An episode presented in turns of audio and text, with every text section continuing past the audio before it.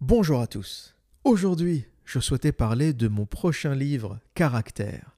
Tout d'abord, pourquoi ce deuxième livre et qu'est-ce qui me motive à l'écrire? Il faut savoir que l'écriture est un exercice long, solitaire, une route cabossée avec des hauts, des bas, des moments d'inspiration, de grands moments de vie d'où l'on n'arrive pas à pondre la moindre ligne.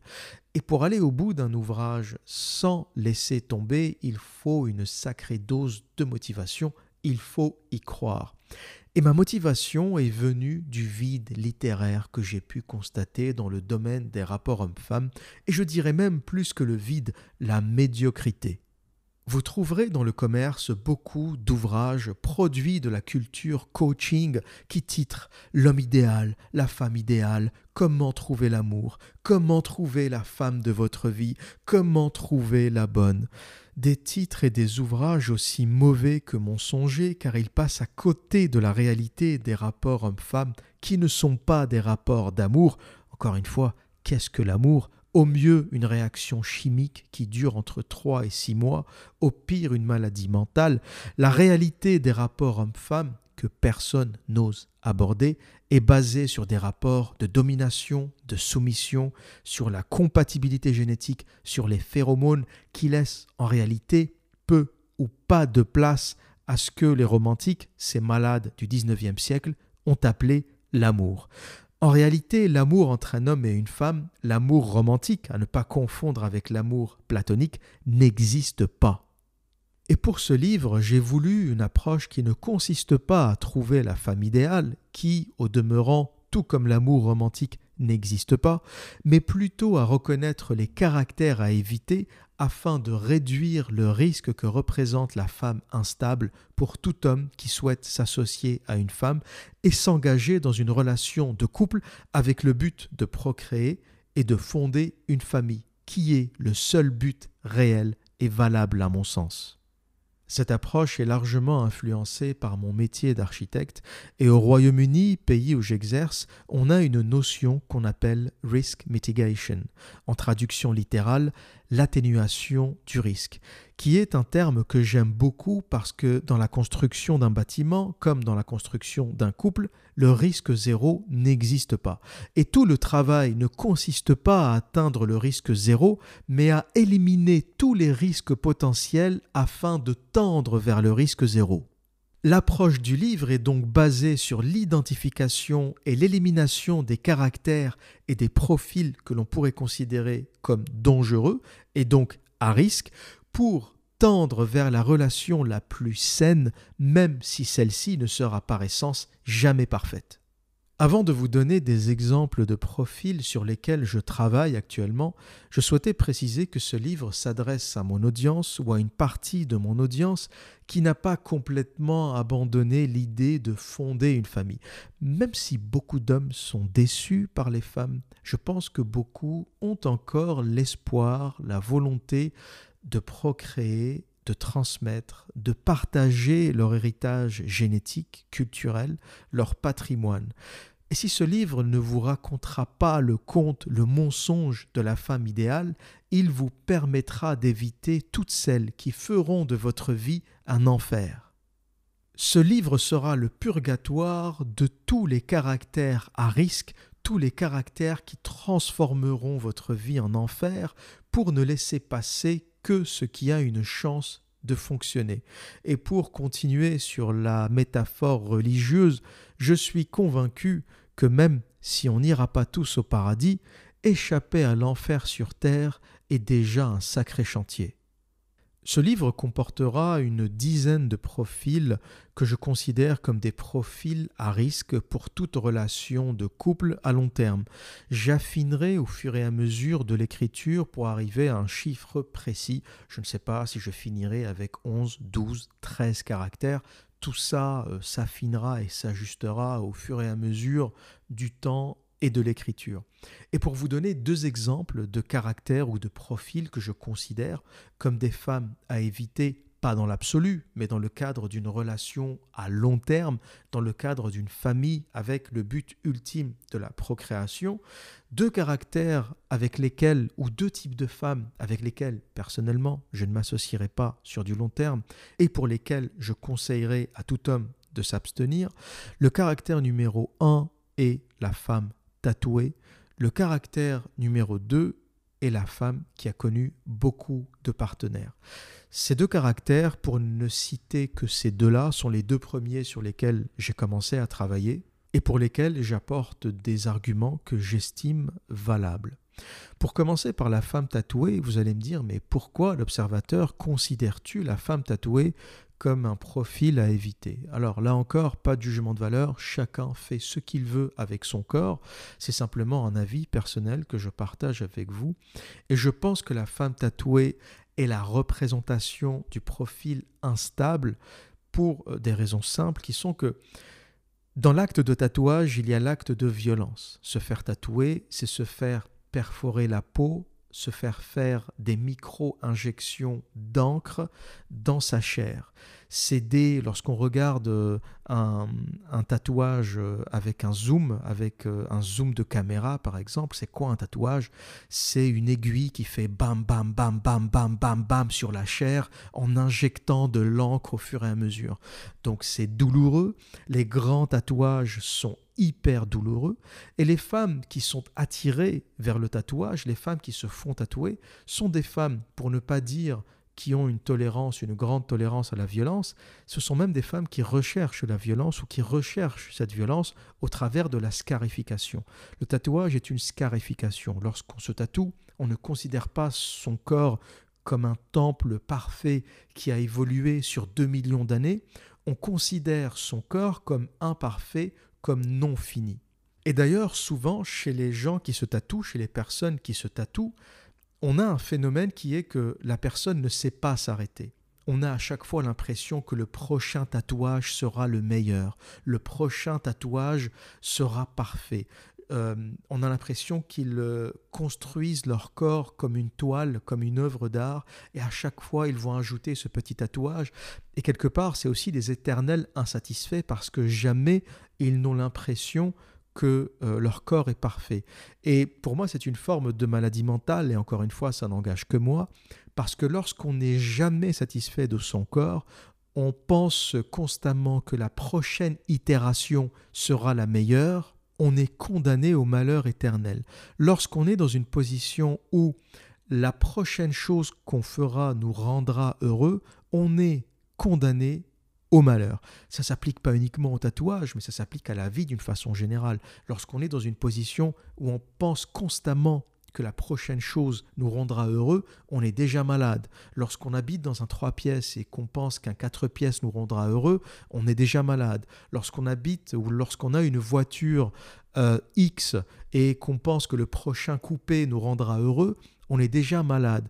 C'est-à-dire qu'on est dans un schéma de pensée presque philosophique où on a constamment l'illusion que la prochaine chose nous rendra heureux. La prochaine chose qui sera forcément meilleure, pas parce qu'elle est meilleure dans l'absolu, elle est simplement meilleure parce que c'est la prochaine.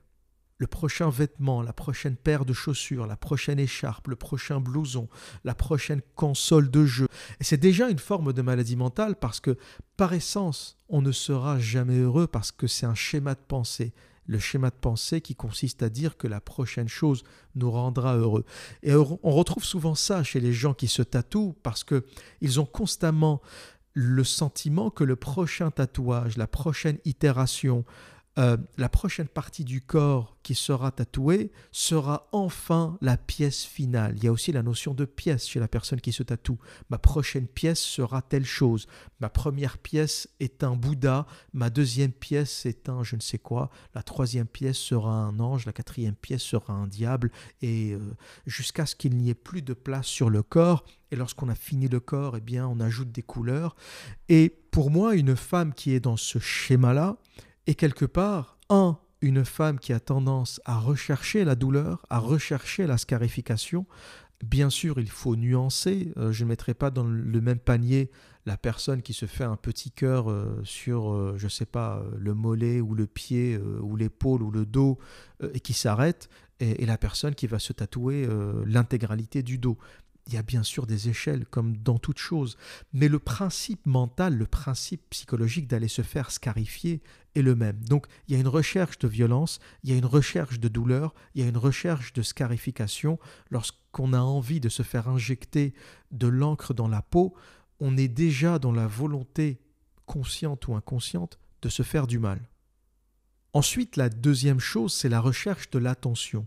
Lorsqu'on se tatoue, on a envie qu'on nous regarde. La personne qui se tatoue est en recherche d'attention. Le tatouage crie ⁇ Regardez-moi ⁇ Il est indéniable que chez la personne qui se tatoue, il y a une volonté de dire ⁇ Regardez-moi, j'existe ⁇ on a envie que le tatouage soit vu. Et je pense que c'est valable autant pour les hommes que pour les femmes. Euh, lorsqu'on a un tatouage, en général, ou lorsqu'on est un homme, on veut faire le gros bras, on veut se faire accepter, on veut montrer quelque chose qu'on n'a pas, on veut compenser quelque chose qu'on n'a pas. C'est comme le gros 4x4 pour la petite bite. Il y a toujours des phénomènes de, de compensation dans la vie c'est du freudien ce que je raconte. Euh, Freud a dit beaucoup de bêtises, mais il a aussi dit euh, des choses euh, justes et intéressantes. Je ne le suivrai pas sur certains sujets, notamment sur le complexe de Deep et sur l'idée que tous les petits garçons ont envie de baiser leur mère et toutes les petites filles ont envie de baiser leur père.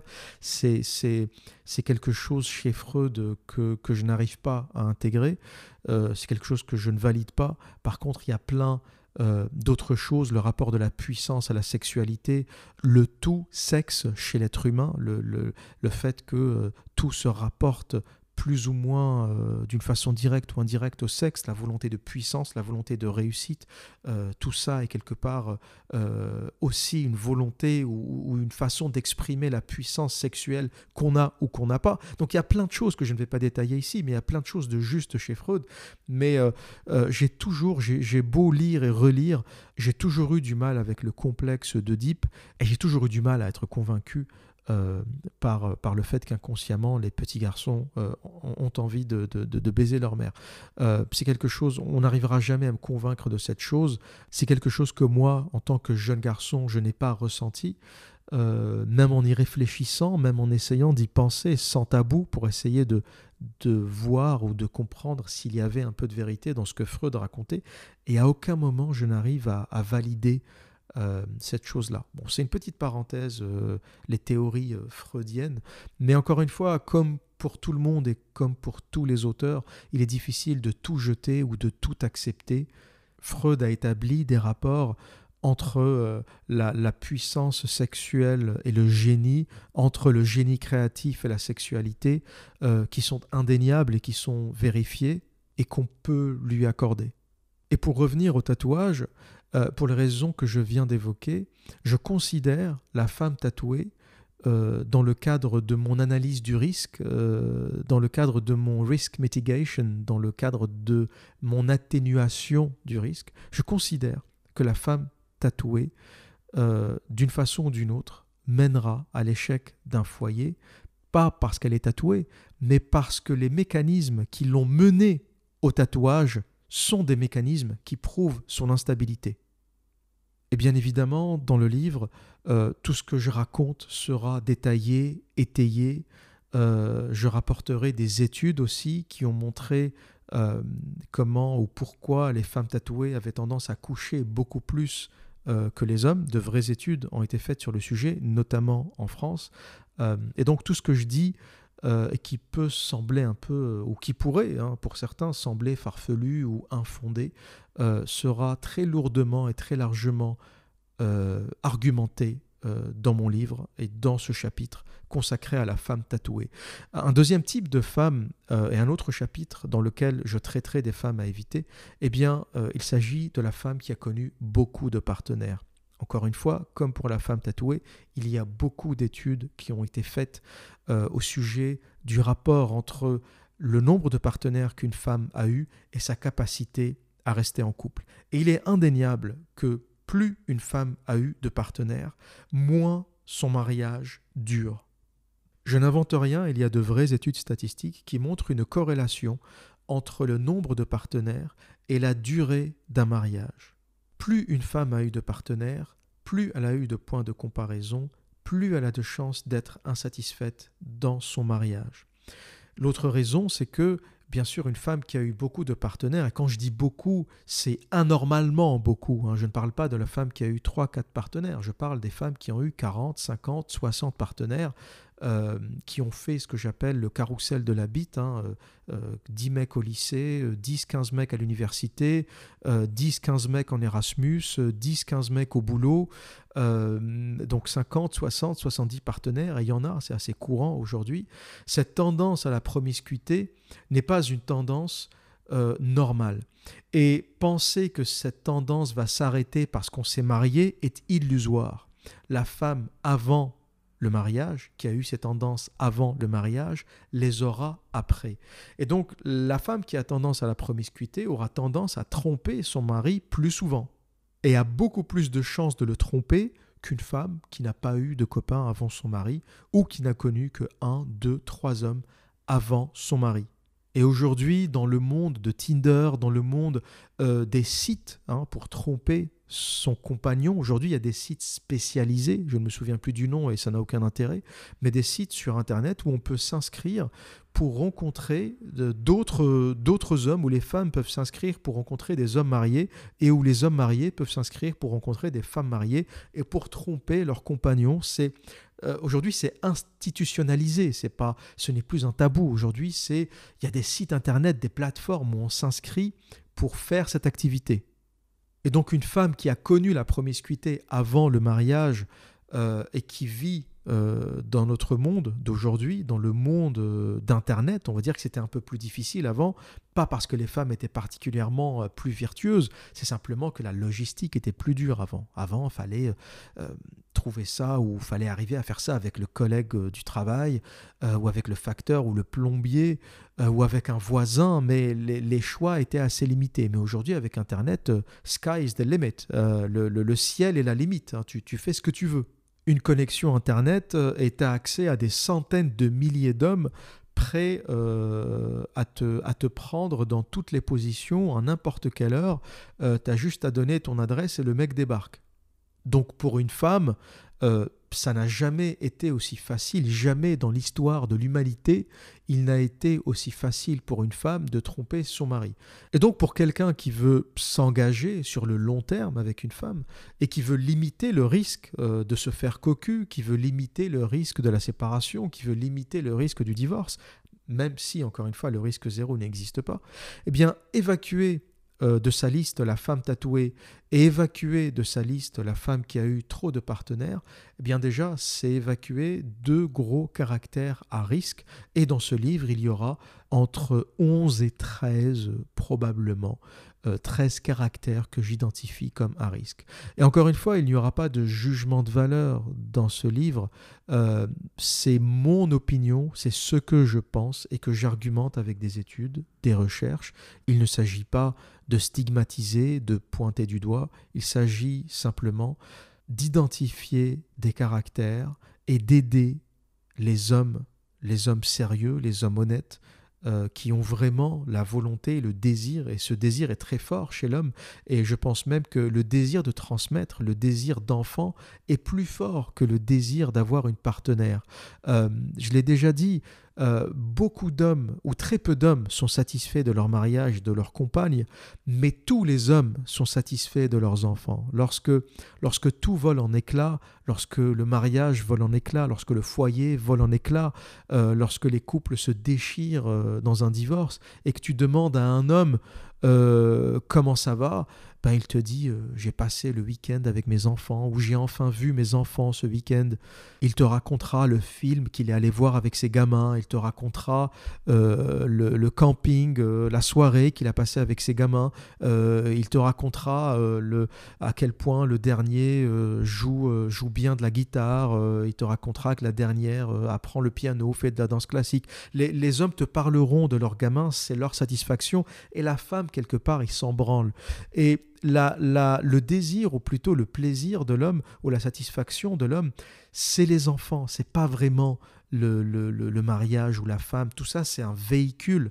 Ça n'a été qu'un qu'un véhicule, c'est comme une voiture qu'on prend pour arriver à destination, c'est un véhicule pour accéder à la paternité. Et le vrai désir inconscient des hommes qui, qui cherchent des gonzesses, qui cherchent des femmes euh, pour, pour se poser, pour fonder un foyer. Le vrai désir, c'est le désir de transmettre, c'est le désir d'avoir une descendance. C'est pas vraiment le désir d'avoir une greluche qui, de toute façon, euh, ne sera un jour pas aussi belle, de toute façon va grossir, de toute façon tu la supporteras plus un jour, ça ça va arriver, mais ce qui restera c'est les gamins, c'est la transmission, c'est le patrimoine, c'est l'héritage. Et tous les hommes qui me contactent et qui me, et qui me posent ces questions, et c'est eux qui m'ont poussé quelque part à, écrire, à commencer du moins à écrire ce deuxième livre, c'est un peu cette, cette volonté de paternité que j'ai vue, que j'ai lue chez beaucoup d'hommes et, la plupart me posent cette question. La plupart me disent on sait ce que sont devenues les femmes. On sait qu'à l'heure du hashtag MeToo, du féminisme, du divorce, on sait que de toute façon ça va partir en couille. Ça, on le sait. Tu l'as dit, on le sait. Tout le monde le dit, tout le monde le constate, on le sait. Mais t'as beau dire ça, le désir de transmission est toujours là. Le désir de transmettre, le désir de transmettre son héritage culturel, génétique, ses racines, sa langue, euh, son patrimoine, le désir de transmettre est là. Et, ça, ça ne disparaîtra pas, même si les femmes deviennent de plus en plus insupportables, même si euh, euh, dans la société, les sociétés gauchistes de l'État-providence, euh, il est de plus en plus difficile d'arriver à fonder une famille traditionnelle, le désir de transmettre pour un homme sera toujours là. Et c'est pour ces hommes-là que j'ai écrit ce livre.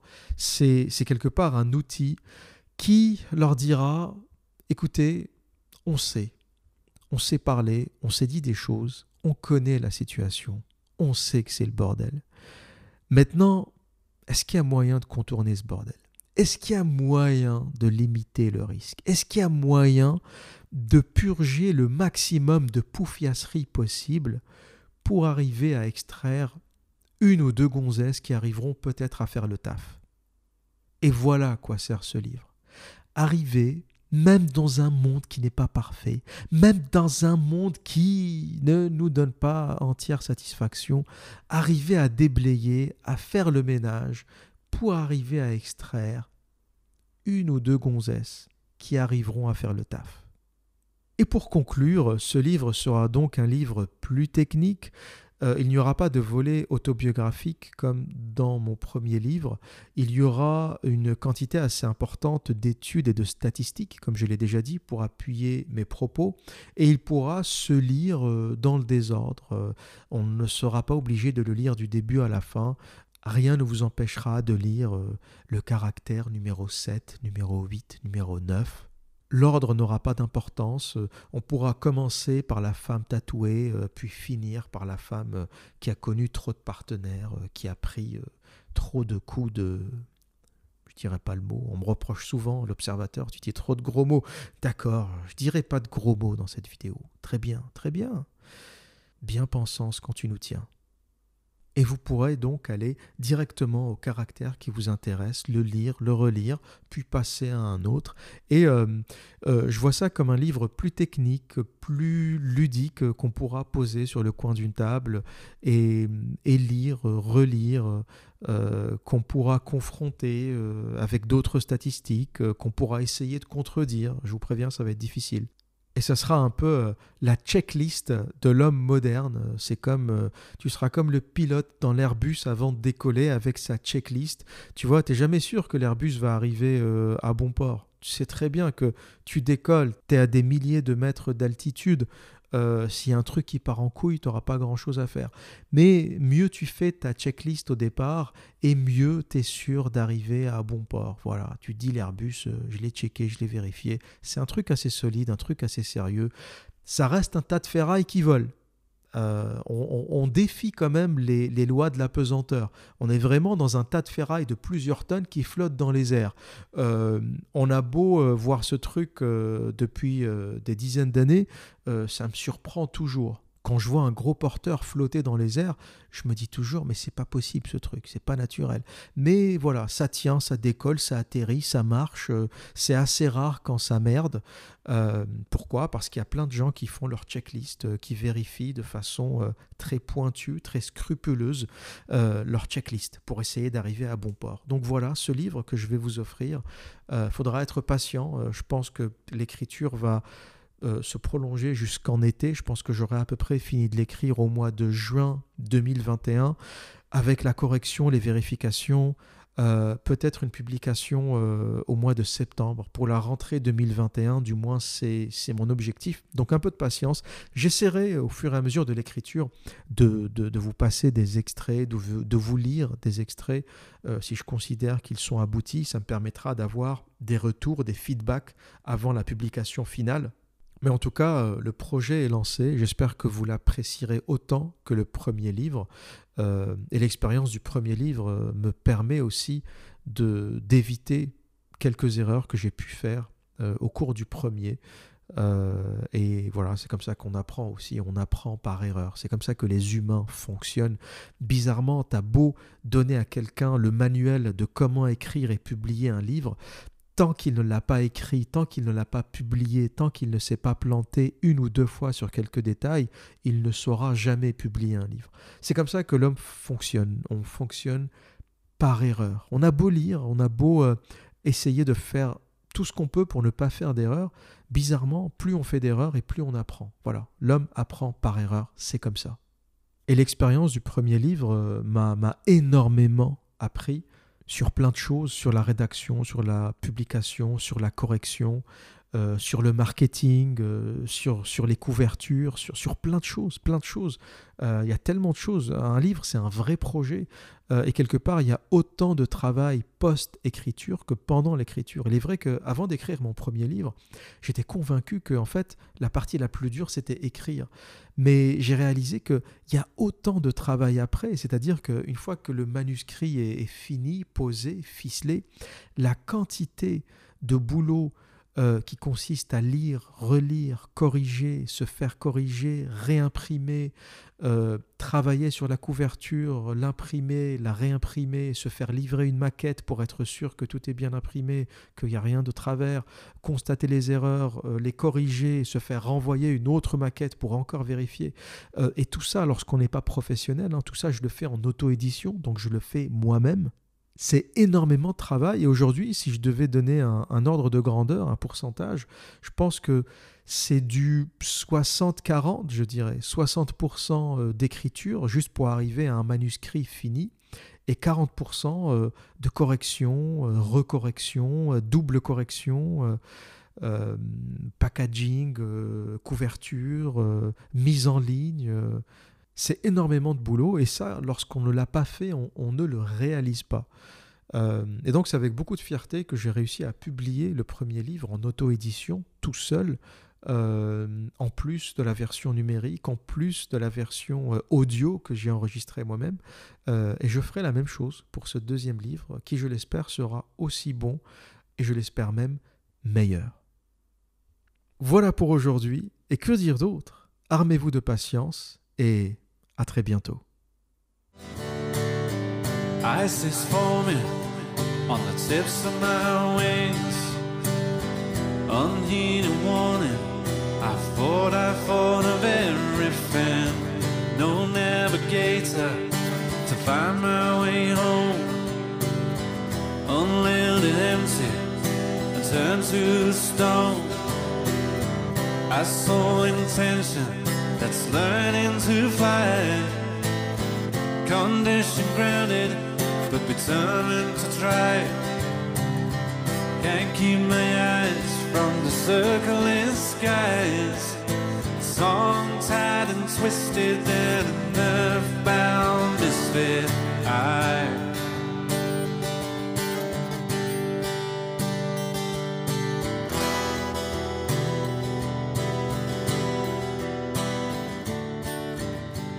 above the planet on a wing of prayer.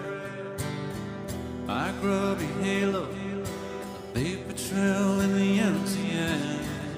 Across the clouds, I see my shadow fly out of the corner of my watering eye. I dream unfretted by the morning light. Could blow the soul right the night. There's no sensation to compare with this. Suspended animation, states of bliss. Can't keep my mind from the circling skies. Song tied and twisted, just nerve bound